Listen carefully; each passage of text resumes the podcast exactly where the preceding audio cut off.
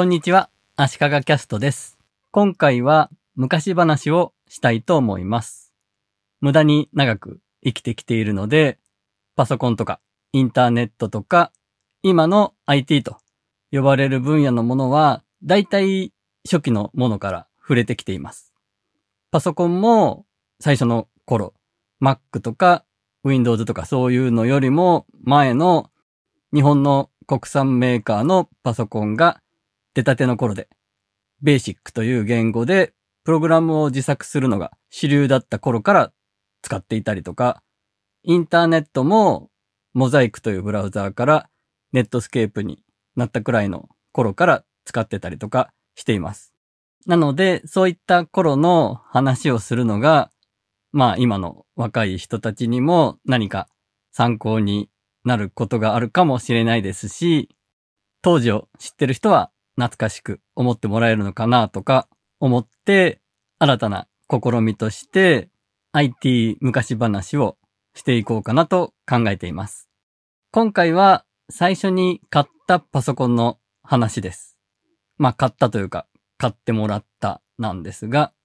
今年最初の足利キャストで娘と一緒に新春親子グダグダラップというのをやったんですけど、まあ、ラップとは言えないような韻を踏んでなかったので、ただの妙なノリの二人の掛け合いだったんですが、そこでも最初に買ったパソコンがシャープの MZ80B と、ちょっとリズムをつけて言ってたんですけども、多分あそこで言ってた内容ってほとんど皆さんの頭に入ってこなかったと思うので、ちゃんと話したいなと思っていたこともあり、まあちょうど一発目は最初のパソコンの話がいいかなと考えました。私が最初のパソコンを買ってもらった当時は中学生だったんですけども、マイコン、パソコン、パーコン、パーソナルコンピューターのことをパソコンという呼び方とパーコンという呼び方があったんですけど、あとマイコンっていう呼び方もあって、マイコンが一般的だったんで、まあそこから当時マイコン使ってた子供たちをマイコン少年と呼んでいったりしたんですね。そういえば、オフィスで使われるコンピューターをオフィスコンピューターを略してオフコンという言い方もされてましたね。オール阪神巨人が漫才のネタで、そのマイコンとかパソコンとかをネタにしていたのがあって、すごく私の記憶に未だに残ってるんですけども、マイコンって何の略と言われて、毎度こんにちはとボケるわけですね。じゃあ、オフコンはお風呂でこんにちは。パソコンはパッソーラに乗ってこんにちはというネタだったんですが、そもそも今の人にはパッソーラがわからないですよね。パッソーラはバイクなんですね。原付バイクですね。50cc のバイクでパッソーラというのがあったんですね、昔。で、私が買ってもらったマイコンの話に戻りますが、私の買ってもらったシャープの MZ80B は27万8000円だったんですね。で、我が家は全然裕福な家庭ではなかったですし、むしろどっちかっていうと貧乏だったんじゃないかなと思うんですけど、父がこれからはマイコンが必要な時代になるだろうと言って買ってくれたんですね。非常にありがたい話ですが、私の人生のターニングポイントになってるかもしれないですよね。父は結構新しいもの好きで、多分その血を私も受け継いでるんだと思うんですが、例えばビデオデッキも出たての頃、まだ周りであんまり持ってる人が少なかった頃に NEC のベータのビデオデッキが家にあったんですね。ただ、まあ我が家のあるあるで言えば、世の中に普及していって、みんながビデオデッキを持ってる頃には、逆にもうそのビデオデッキも壊れたりとかしてて、みんな持ってるのにビデオデッキないとか。テレビゲームも出たての頃の二人でボールを打ち合うピンポンみたいな単純なゲームとか持ってて、ブロック崩しも持ってたんですけども、ファミコンが普及した頃には我が家にはなかったとか、そんなエピソードもあるわけなんですが、そのマイコンを買ってもらった当時、マイコン雑誌とかを私はいろいろ読んで、まあ勉強してたというかまあ好きで見てたんで、どの機種を買うかとかも私に任せてくれて、私がシャープの MZ80B が欲しいと選んだんですね。当時は NEC の PC8001 というのがシェア的にはトップで、シャープの MZ80C とか K とかかな。その私の買ったのよりも1世代前のものが NEC に続くみたいな状態だったんですね。で、NEC からも PC8001 の後に8801というのが出て、そっちの方がスタンダードな存在になりそうだったんですが、私はあえてシャープの方を選びました。MZ80B の方がかっこいいと思ったんですね。その設計思想もそうだし、デザインもですね。MZ-80B で検索すると、画像検索でいっぱい出てくると思うんで、ぜひ見てみてください。モニターとキーボード一体型のデザインで、今見てもかっこいい感じするんじゃないかなと思います。結構エッジが立ってる、シャープな感じのメーカーのシャープじゃなくて、シャープなソリッドな感じのデザインですね。画面は黒地に緑色一色というグリーンディスプレイと呼ばれるディスプレイでした。これもなんかかっこいいですよね。ちなみに私、このポッドキャストの収録や編集を Adobe Audition というアプリケーションで行っているんですが、録音していく時の波形みたいなのが出てくるんですけども、これ黒地に緑色なんですね。このアプリケーションは。今話していて気づいたんですが、ちょっと懐かしい感じですね。MZ80B の画面を思い出しますね。当時、緑色は目にいいということで、緑が選ばれたらしいんですが、後に緑色が目にいいというのは、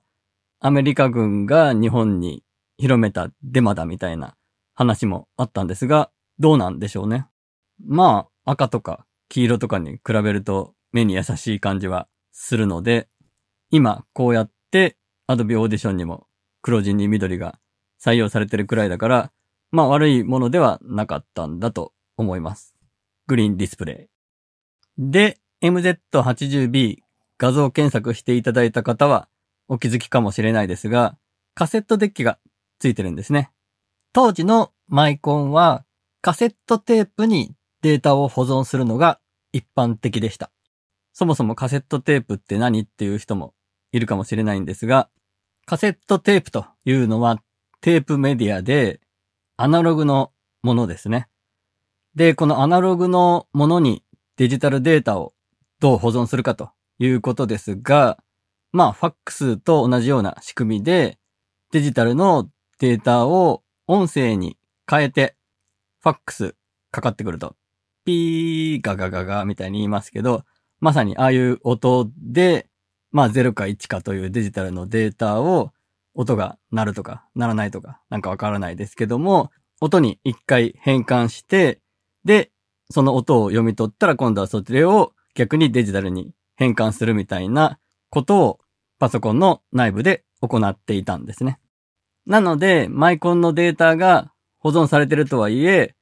普通に再生したらピーガーとか言うわけですね。ただの音なので。そこで、パソコンサンデーというテレビ番組が副音声でプログラムを音で流すという実験的なことをやっていて、それをカセットテープに録音してパソコンに読み込ませたら、プログラムとしてちゃんと認識するはずだと。そんなことをやってる番組もありました。また、工学者のピオという雑誌は、そのシートがある時からつくようになって、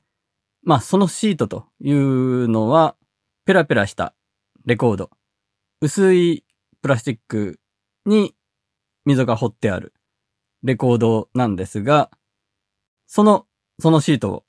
レコードプレイヤーで再生させて、カセットテープに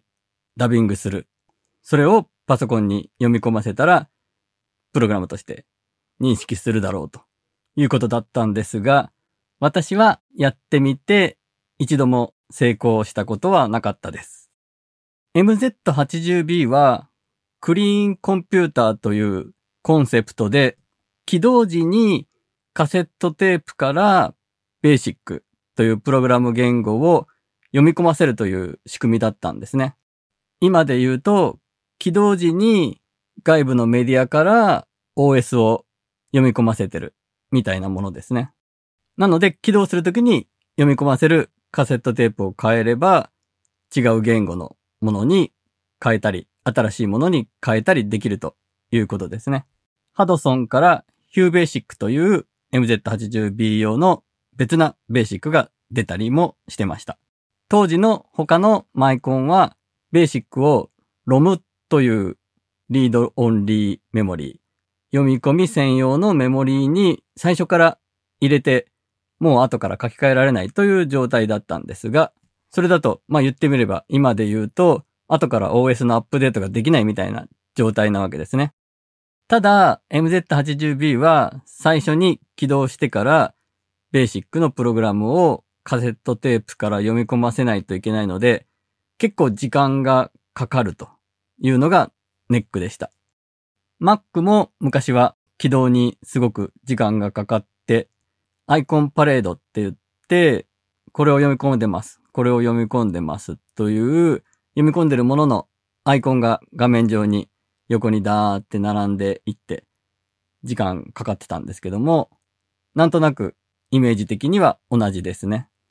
なお、最初に MZ80B についてきたベーシックのカセットテープ。これ読み込めなくなったらもう使えなくなるんで大問題ですよね。なので、これはコピーをする方法があって、多分最初に買ってすぐそのマスターのベーシックをコピーして違うカセットテープに入れて、普段はそのコピーした方のカセットテープで起動させてたような記憶があります。で、当時、マイコンで何をやってたのかという話ですが、大体当時のマイコン少年と呼ばれていたマイコンでベーシックを使ってどうこうという人は、ゲームを作りたい、あるいはゲームで遊びたいというモチベーションがほとんどだったと思います。当時、マイコンを使うというのは、プログラムを作るということだったんで、みんなある程度はベーシックというプログラムを勉強して自分でプログラムを作ってということをやっていたと思います。ベーシックはメーカーや機種ごとに互換性がほとんどなかったんで、NEC の PC8001 のプログラムは、シャープの MZ80B では動かないですし、同じシャープでも MZ80B の一つ前の世代の MZ80K とか C とかのプログラムは MZ80B では動かないとか、そんな感じでした。もちろん基本的な部分は同じなので、ちょっとした計算をさせるとか、そういうプログラムだったら、どんな機種でも大体同じ記述でいけると思うんですが、まあみんなやりたいのはゲームなんで、ゲームなどの複雑なものになってくると、機種に依存する部分も多かったので、同じプログラムが他の機種で動くみたいなことはまずないという状況でした。自分でプログラムを作る以外に、人が作ったプログラム、人が作ったゲームで遊ぶということも当時できたんですが、どうやってたかというと、雑誌にゲームのプログラムが印刷されて載っていて、それを見ながらキーボードで入力すると。そんな手間なことをやっていたんですね。当時ネットなんかない時代ですからね。私が買ってた雑誌は工学者の IO、電波新聞社の月刊マイコンで、後に工学者から IO の姉妹誌のピオというのが出て、それも読んでました。電波新聞社の多分月刊マイコンの姉妹誌的な感じだと思うんですが、マイコンベーシックマガジンというのも出たんですが、これは今でも名前が出てくるような有名な雑誌になってるんですが、もちろんチェックはしてたんですが、まあ基本立ち読みレベルと、たまに買うという感じでした。そういった雑誌に読者投稿でゲームのプログラムが載っていて、それを見ながら入力するわけですね。もちろん私の場合は MZ80B 用と書いてあるゲームしか入力しても使えないわけですよね。例えば5、6ページとか、もっととかあるプログラムをちまちまと入力していって、何日かかけて入力して、カセットテープに保存していって、全部入力し終わって、いよいよ実行ですよ。ベーシックの場合、run って書いて実行させるんですが、そうするとエラーが出たりするわけですね。そうすると、どこが間違ってるかを探して直す。デバッグ作業ですよね。基本的には一字一句間違えずに入力しないといけないわけですからね。まあ、そうやって人の作ったプログラムを入力したり、デバッグしたりすることも、プログラムの勉強にはなることですよね。じゃあ、振り返ってみて、雑誌から入力して遊んだというゲームがどれくらいあるかなと考えてみると、多分、十数個くらいじゃないかなと思います。では、自分でゲームを作ったのかということですが、まともに作ったというゲームは多分3つぐらいだと思います。ただ、そのうちの一つは、しっかり結構作って、グラフィックとかもちゃんと作ったゲームで、それは工学者のピオという雑誌に投稿して載りました。原稿料ももらいました。1万5千円くらいだったと思います。高校1年の時だったはずです。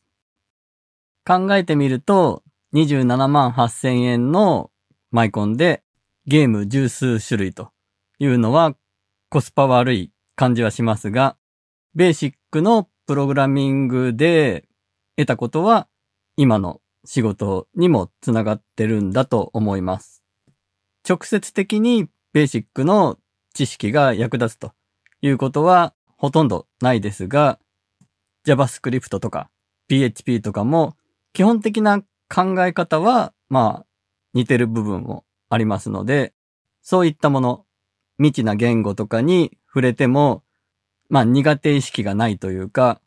なんとかなるだろうなっていう感じがするんですね。自分で一からプログラムを書いたりは今することはないんですが、もともと誰かが作った JavaScript をちょっといじるとか、ワードプレスをカスタマイズするために PHP をちょっと書いてみるとか、そういうのは嫌いじゃないですね。ちゃんと動いた時の喜びみたいなのが好きですね。